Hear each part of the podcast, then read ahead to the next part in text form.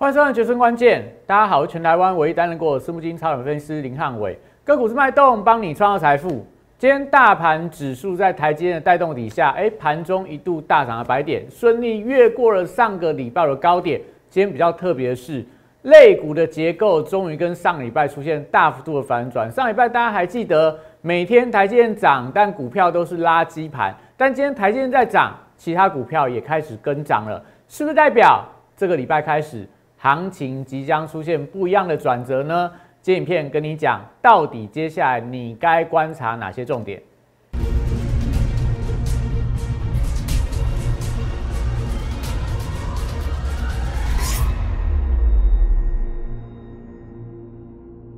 欢迎收看《决胜关键》。我们可以翻到今天在护国神山，大盘在台股的大哥台积电带动创历史新高底下。哎，行情终于出现比较像样的一个反弹，所以我们会讲说，在上个礼拜的时候，大家都非常害怕的时候，我跟大家说，你不用担心，只要台积电维持上涨，只要大盘指数能够维持一个多方的轨道，贵买指数就算破了季线关卡，它都会出现跌升的反弹。所以现阶段盘色结构，它就是一个轮动的格局嘛。所以今天虽然说大盘指数表现还不错，但有些上个礼拜。的强势股、抗跌股今天都拉回了，但是我还是跟大家说，在轮动格局当中，你不用太过于灰心，只要指数维持一个健康的结构，国际股市啊资金面没有太大问题，手上的股票都会有跌升反弹的机会。接下来重点是什么？在反弹的过程里面，在跌升的过程里面，你要加码，你要太弱留强，你要换股操作，可能就是接下来能够决定大家在这个农历封关之前。大家能够把手上股票做什么样的调整，就决定到你在第一季你的操作的绩效。那这段时间里面，但大家会发现到，今天盘面上比较弱的股票啦，除了航运股、除了金融股以外，光学镜头类股还是比较偏弱。主要原因在说，上个礼拜的大力光的法说会，大家说变成法会了。那买股票到底该怎么买？买股票要看老板吗？还是要看它的股价？还要看它的现形，还是看它的题材？我们会跟大家说，买股票到底接下来你该怎么样去挑选？是跟老板的忠诚度，或者说这个应该不要叫忠诚度啦，老板的可信赖程度有关，还是说老板他就是非常的会做股票？你到底要挑哪一种？今天花一点时间跟大家分享，我们怎么样去看待大力光的后市，跟大力光它接下来会造成什么样的影响？所以，我们影片记得看尾片同时。这个两个 Q R code 帮我扫起来，Line 跟 Telegram 每天的晨报、每天的股市神指标都会跟你讲今天行情的一个方向。YouTube 的部分的话，订阅、按赞、分享跟开启小铃铛。那我们之前不断在上个礼拜跟大家打气嘛，就是说大家非常恐惧的时候，你就应该要比较贪婪。那当然上礼拜行情大家一定贪婪不起来嘛。但是我们跟大家说说过，最少你不要在你恐慌的时候，不要被你的情绪左右，不要杀在波段低点。也不要追在波段高点嘛，你应该要冷静下来，来看一下你的行情、你的个股未来的后市的表现。所以今天有没有发现到大盘开始跌升反弹？不是说大盘呐，大盘开始走高，我们很多的中小型股开始跌升反弹了。所以上个礼拜五你砍在低点的人，你今天看起来就会后悔嘛。所以接下来行情到底该怎么走？当大家现在的情况，你看大盘的融资是连七减。所以代表上个礼拜的连番杀盘的一个过程里面，很多人现在已经退场了，已经不玩了，已经提前放这个农历的春节了。但不管怎么样啦，我们讲接下来行情只要不会变得更坏，那当然就会有反弹的机会。那只是说接下来你该怎么做？我们上个礼拜有跟大家说过嘛，就是说你看到一些所谓利多利空的一个影响。那我觉得关键指标要看什么？看美元跟美债嘛。我们上礼拜我跟大家讲过了。现在来看，美元指数上礼拜五反弹，但它的趋势上来看，美元还是一个做头的一个趋势。那美债利率在这边有一点点弯头向上，那只是说上个礼拜五的美债利率的走高，它没有导致美国的科技股的下杀。所以你看到上个礼拜的费半指数啊，上礼拜的纳达克指数啊，都出现跌升反弹。所以该怎么样去解读这个利率的上升？它反映什么？它是反映到联准会要升息吗？它是反映到资金要紧缩吗？还是它反映到有些资金从债市卖掉债券，把资金转到一些成长型的股票。我现在的解读是比较偏向这样的解读，就是说，虽然说利率在走高，但是因为股票跌太深了，纳达克指数跌太深了，费半指数跌太深了，所以大家卖债买股，导致这个波段看起来这些科技股啊、中小型股反弹。所以接下来你要怎么样去解读这些国际资金面的变化？请大家赶快加入我的 Line，加入 Telegram。我们每天的早上都会给大家这样的一个资讯。你光看神人指标是不够的啦，你光看这指标，你不知道怎么去解读。除非你看我盘后的影片，才会跟你讲说，哎，我怎么样去解读这个指标？我今天讲什么？今天讲台积电登基嘛，台积电创历史新高。这个我觉得也不用特别拿出来大书特书啦，因为你看 ADR 走势，你就知道台积电今天一定一定是创历史新高。我觉得这个不用特别说。那你要留意到是疫情的变数，但今天你会发现到。一些防疫相关的股票，除了少数的什么高端疫苗啦、云层这些的，其他大多数防疫相关的股票，不是盘中转弱翻黑，不然就是直接开盘就往下跌。所以目前来看的话，只要疫情没有在扩散呐，那当然我觉得对中小型股是有利。但是疫情有没有在扩散，这个不是我能够决定的，大家还是要看到呃每天下午两点钟指挥中心的一个看法。那甚至说现在到底台湾的疫情。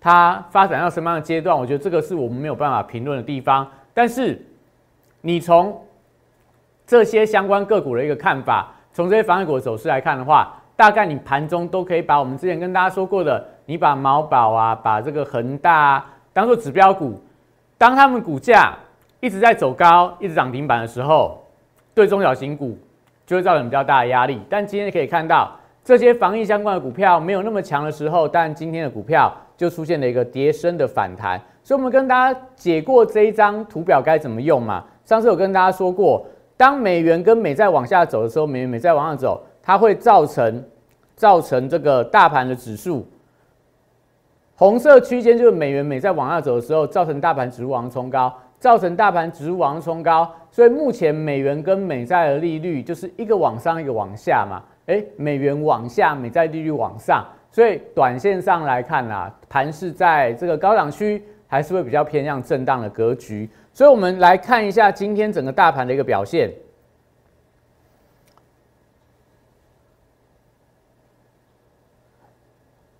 你看一下今天的指数的部分，当然我觉得在台积电的带动底下，今天指数还不错，收在一八五二五，收在一八五二，大涨了一百二十二点。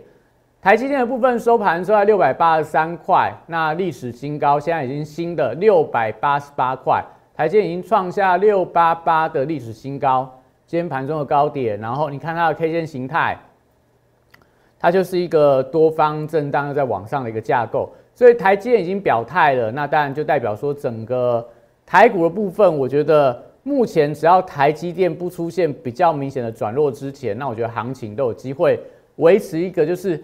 高低机器的轮动啊，族群之间的一个补涨，我觉得接下来行情大概是这样走。那你看到上个礼拜比较强的，应该说我们看一下长荣。上个礼拜五长荣是在打到季线之后，出现了强烈的拉高，带动上个礼拜台股的加权指数是留了比较长的一个下影线，但今天。长荣的股价就又回到所谓的相对低档区，又回到震荡的格局。这我要跟大家讲，就是说你会发现到现在的大盘的结构，个股的部分还是呈现快速的轮动啦。所以操作上不会说，哎，你这个族群，你这个主流能够连涨好几天。目前的节奏上，我觉得还是比较偏快一点。但是重点是，那你接下来该布局什么样的族群？不管说你要选择爆股过年，不管说你要做最后。还有七个交易日，最后的封关红包行情该怎么做？该怎么样轮动？你一定要锁定我们影片，我会跟你讲。还是说你直接寻求专业人士的帮助，我来帮你操作？说接下来到底这七天里面该怎么样去做一些轮动的一个布局？好，所以我们看到今天在大盘指数的部分，当然就是台积电啊、联发科啊、联电啊这些。比较偏电子的股票在往上走高，但你看金融股部分，上礼拜大家都还在金融股的时候，今天金融股就呈现压回。那为什么今天金融股压回？我今天晨报已经有跟大家解解读了。那为什么今天航运股今天相对比较弱？我今天晨报也跟你讲，为什么今天航运股比较弱？为什么今天钢铁股？为什么今天塑化股走势都不是特别的强？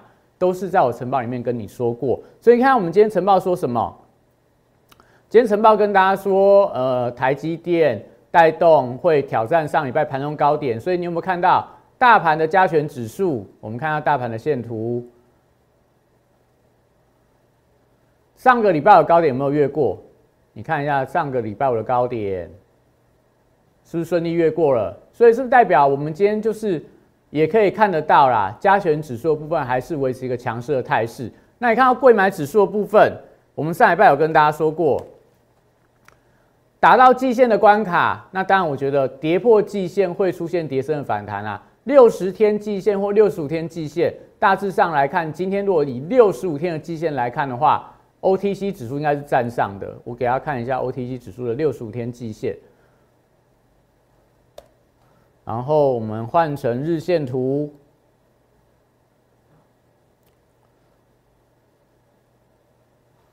好，你看。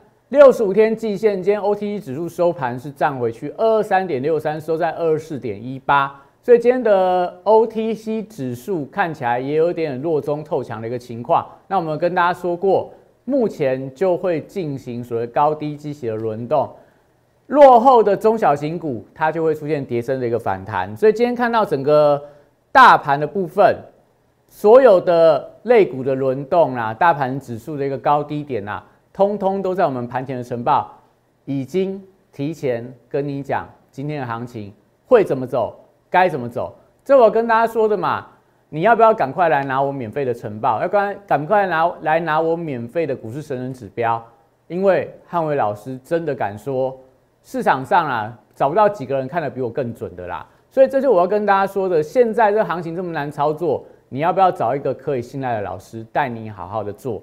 你看到我们的这个。晨报部分跟你讲，指数有没有过高？有。今天是不是台积电领军？是。大盘融资连七减，所以中小型股是今天盘中的重点。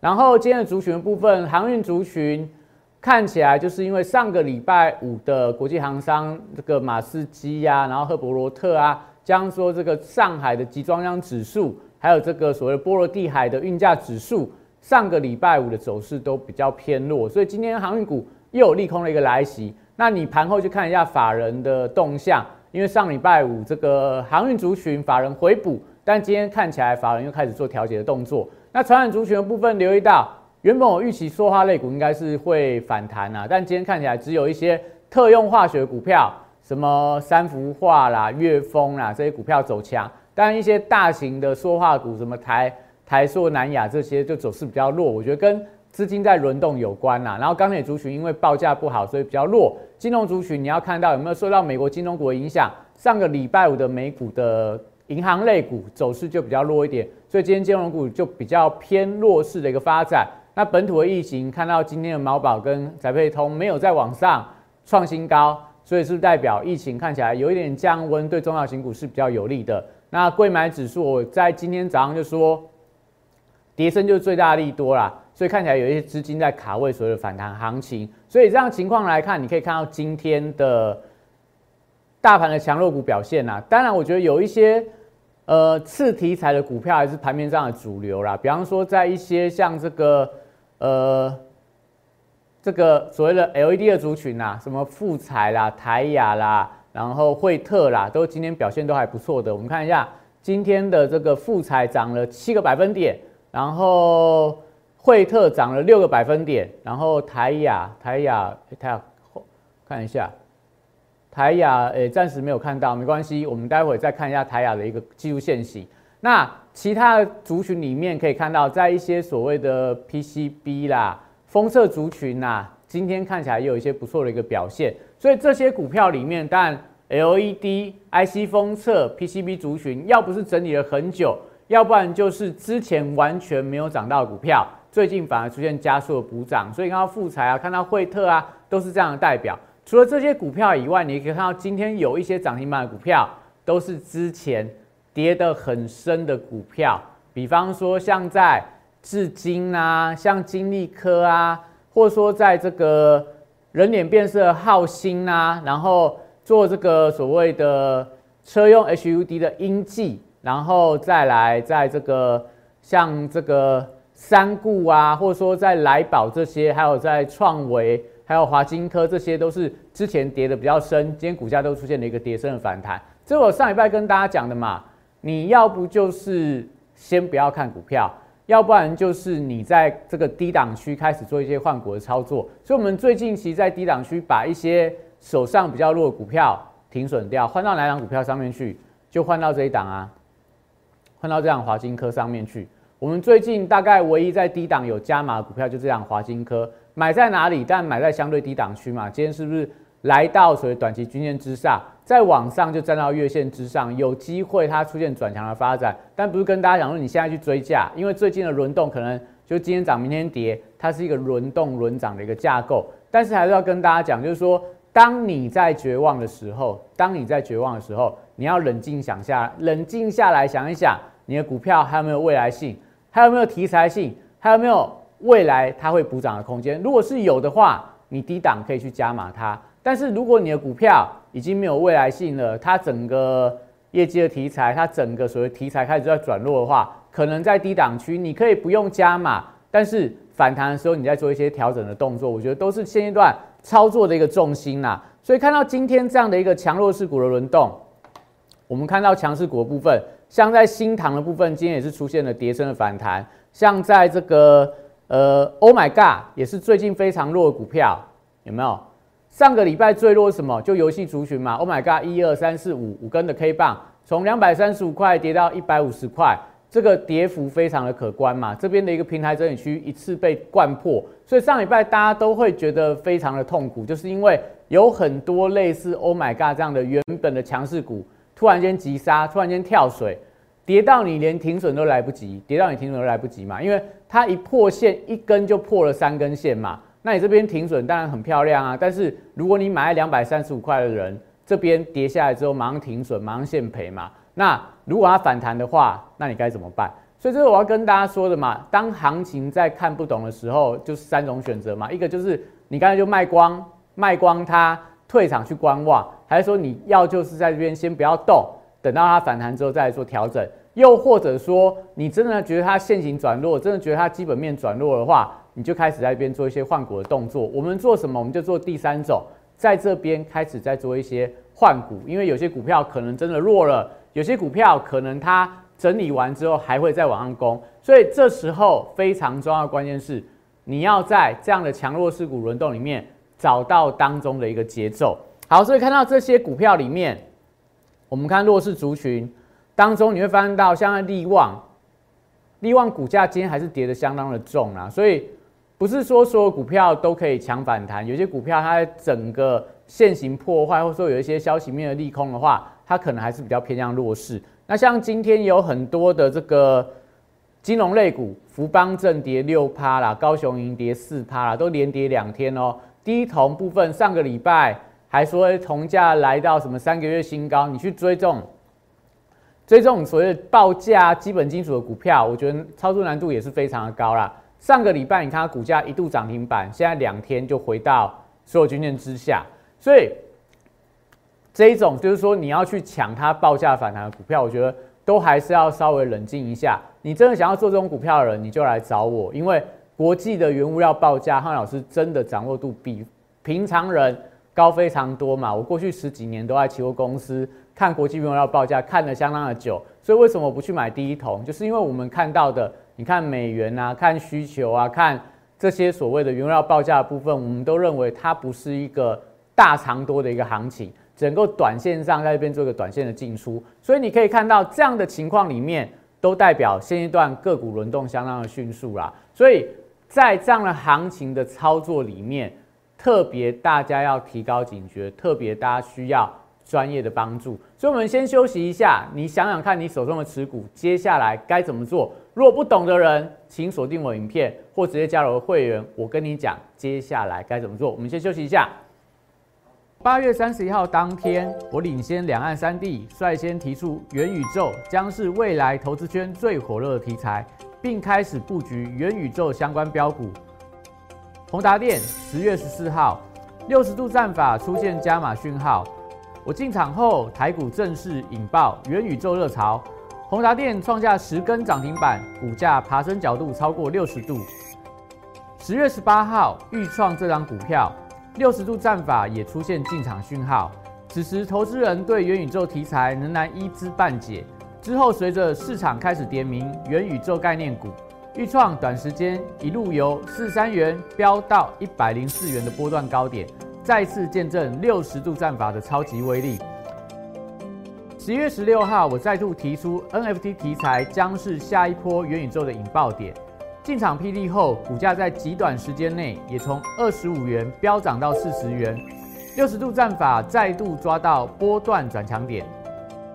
简单来说，六十度战法核心概念就是透过整理期间的波动，还有量能的讯号，找出未来我认为会呈现六十度角喷出的一个股票。抓住未来新题材概念股，配合六十度战法，以利滚利，达成财富自由。加入我行列，体验快速人生，财富升级。好，所以我们跟大家讲，接下来行情，我认为啦，还是一个大区间震荡、肋骨轮动的架构。那这个预测部分，我们什么时候跟你讲的？我们在上个礼拜一月十二号，应该上个礼拜二就跟大家说了，这个行情就是一个震荡的格局。因为我们跟大家讲，行情三种走法里面，比较有可能就是可能是一个盘整找方向啦。那大盘要创高，目前看起来有没有机会？可能有。只要台积电跟金融带动的话，那大盘是有机会创高的。有没有机会大盘出现破底？我们有跟大家说过，那个几率是最低的，因为我们所看到的国际的资金啊、国际的股市啊、台股的台积电，它都不代表说台股真的要就是因为台积电一直创高，中小型股一直破底。所以我们那时候跟大家说过。要出现翻空破新低的机会，我认为是几率相对偏低的，但不敢说百分之百没有。我们有跟大家说过，你要看未来的利多利空的一个发酵嘛，所以利多因素跟大家讲过了。接下来美国的超级财报周，这些科技股的财报如果都比预期来更好的话，诶，也许你就可以选择爆股过年。那联总会到底鹰派还是鸽派？到底整个行情怎么发酵？你就看我股市神人指标里面。美债利率如果一直往上冲新高的话，你就提高警觉。如果美债利率在这边又开始转头往下的话，代表联准会短期之内不会影响到整个大盘的格局。那我们有跟大家讲过了嘛？接下来到农历封关这段时间，美国的企业要开始做库藏股的动作，所以美股跌下来，我觉得会有低档的支撑。所以你昨天看到费半，哎，上个礼拜的费半，纳达克指数科技股，我觉得。都跟市场反映这个情况有关啦，就是说财报公布完之后，这些公司就宣布说啊，我要拿多少现金来买自家的股票，所以股价就会涨。过去这几年美股的最大买家都是企业自己买自己的股票，今年来看，我认为也是不例外。然后另外利空因素就留意到收资金，那一样看美债利率的部分，台湾有没有进入到三级警戒？目前来看，不敢说有，不敢说没有啦，大家就密切去紧盯整个疫情的变化。简单的看法就是，你盘中去看毛宝，去看宅配通，去看这个这些防疫相关的股票，如果是全面性的走高的话，这个可能性就越来越高。那在主力有没有加速结账？高融资的股票杀翻天，其实是有的，但是杀到波段低点，到上个礼拜五，很多的弱势股都打了长长的一个下影线，那就出现了跌升反弹。那你说接下来会不会再打第二只脚？那就看这几天融资的水位有没有续减。如果今天的盘后融资又在减的话，那我觉得可能很多散户今天就是被砍在低档区。那我觉得接下来 可能就有一些反弹的工机会存在。那疫情我觉得有没有可能失守啦？我觉得这很难说啦。但我不希望说，我们都不希望啦，不是只有我啦，没有人希望台湾疫情会变得很严重。但只是跟大家说，最近看到的消息还是要稍微提高一下警觉。但我想最坏的情况就是怎么样？上次有跟大家说过嘛，这是贵买指数的周线图。最坏的情况就是去年的五月份，疫情开始升温，一直到宣布三级警戒，贵买两根长黑 K 棒，后面宣布完之后一路往上拉，一路往上拉。所以现在上个礼拜你看到贵买指数是两根的周 K 的长黑线，也打到这个季线的关卡了嘛，跌破了十三，呃，所以三 MA 十三周的一个季线的一个支撑。那今天是不是出现反弹？所以就代表说，就算宣布三级警戒好了，它也是一个短空而长多的一个格局，所以大家对疫情真的不用太过于担心，就是你保持好你自己个人的卫生安全，在股市的部分的话，千万不要因为疫情的来袭而乱杀股票，很多主力因为疫情的关系把股票已经砍到。波段低点了，所以这时候就算有再大的利空消息出来，就算宣布三级警戒了，我觉得反而就是那种利空出尽的一个报复性的反弹。那只是说时间点接近到农历封关，所以这段时间我觉得反弹的力道可能就是抓一个区间就好了。区间不知道怎么看，欢迎你在我赖上面留言，我帮你看一下你手上股票到底这个区间怎么样去做一个拿捏。那我们跟大家说过了，现在行情该怎么做？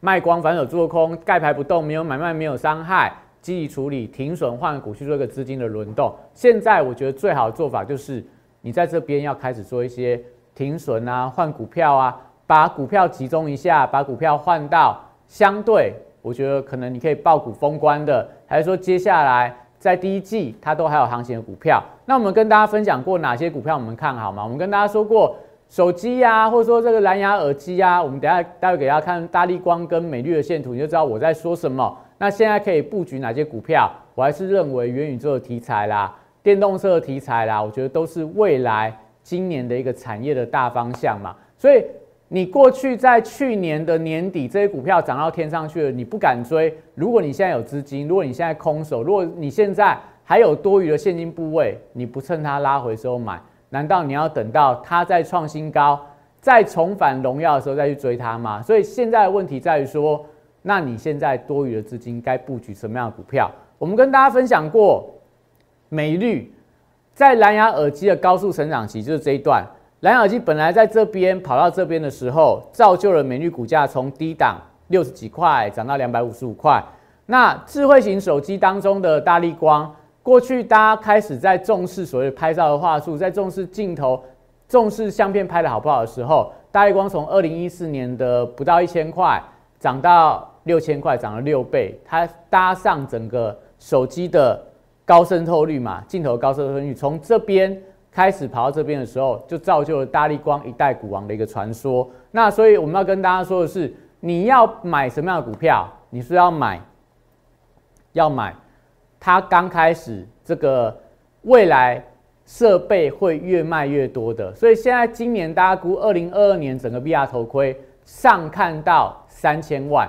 去年一千万，到了二零三零年吧，全球大概有一亿五千多万的 VR 头盔，所以它每年的成长率多高？那有没有机会像蓝牙耳机，像大力光的手机镜头？那好，最后跟大家说过了，我们今天要跟大家讲一下大力光的一个问题嘛。大力光大家都知道，上个礼拜四的法说会，大家说大力光好像是一个法会，所以股价你看它这个走势相当的弱嘛。那问题在哪？因为林恩平说，今年没有比较好的一个理由。他说，这个看起来手机的展望是保守的，然后一月营收比十二月营收还差，二月营收又会比一月更差。大家有没有发现到，这就是有一个比较大的叫做呃不会修饰啊，讲话不好听啊。我相信林恩平这个老实数大家都知道，但我相信他可能就是在说话的这个说话的艺术上面啊，讲的就不是那么的好。那可能这个就是，当然老实是一件好事情啊。但是如果对股东来讲，讲话可以讲得更漂亮一点的话，我觉得对大力光股价会对大力光的后市应该有更大的一个想象空间嘛。所以，我们看一下大力光的营收到底会差到哪里去啦？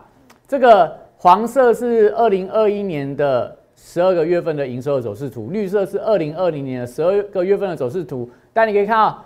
在去年开始，整个大光营收在往下掉嘛，所以股价的一个修正是合理的。然后去年的一月份是整个二零二二一年的营收最高峰嘛，然后二月份营收就往下掉了，所以原本一月份到二月份营收往下掉，我觉得是一个合理的一个推测啦。那刚刚讲到了大力光的林和平他的讲法，如果改一下，他说一月份的这个呃营收可能会比十二月份衰退，因为可能。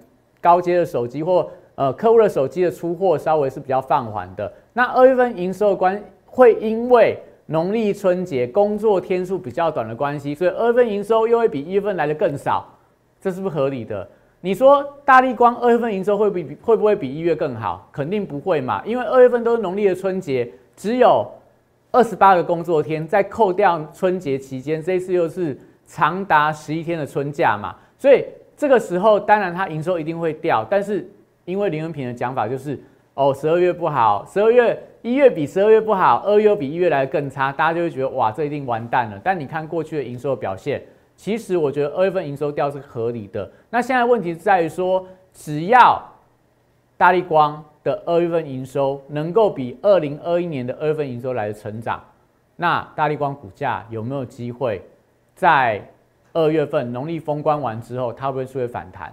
它要反映二月份营收，虽然说大家看得很衰，但是它的年增率有可能是成长的啊。虽然说月增率一定是衰退，但年增率有机会是成长的。那这时候大力光股价会不会否极泰来？那当然我们讲说老板太老实啊，股票就不好做。所以你要选择什么样的股票？其实我觉得还是在买股票的部分要选择有一些想象空间的股票啦。比方像特斯拉，马斯克说卖股票。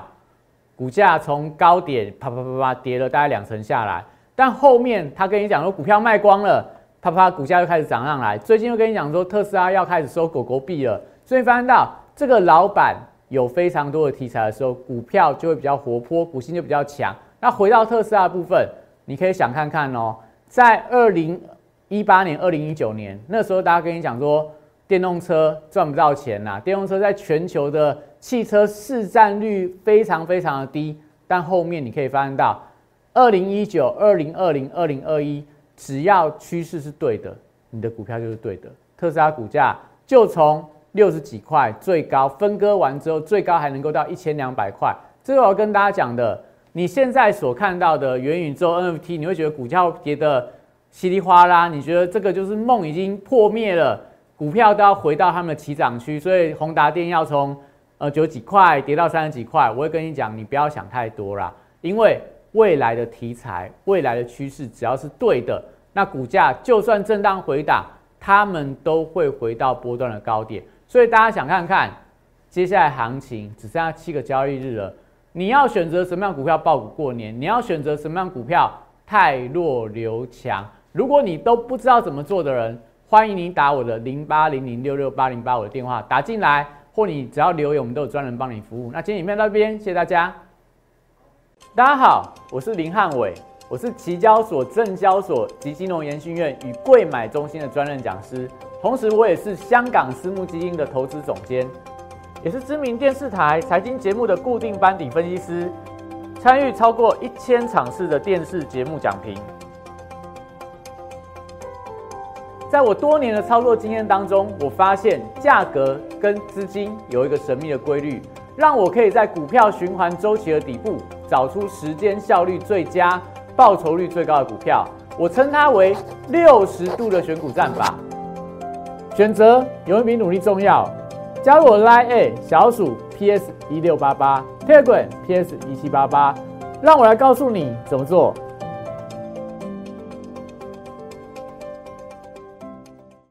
即拨打我们的专线零八零零六六八零八五零八零零六六八零八五摩尔证券投顾林汉伟分析师。本公司经主管机关核准之营业执照字号为一一零金管投顾新字第零二六号。新贵股票登录条件较上市贵股票宽松，且无每日涨跌幅限制。投资人应审慎评估是否适合投资。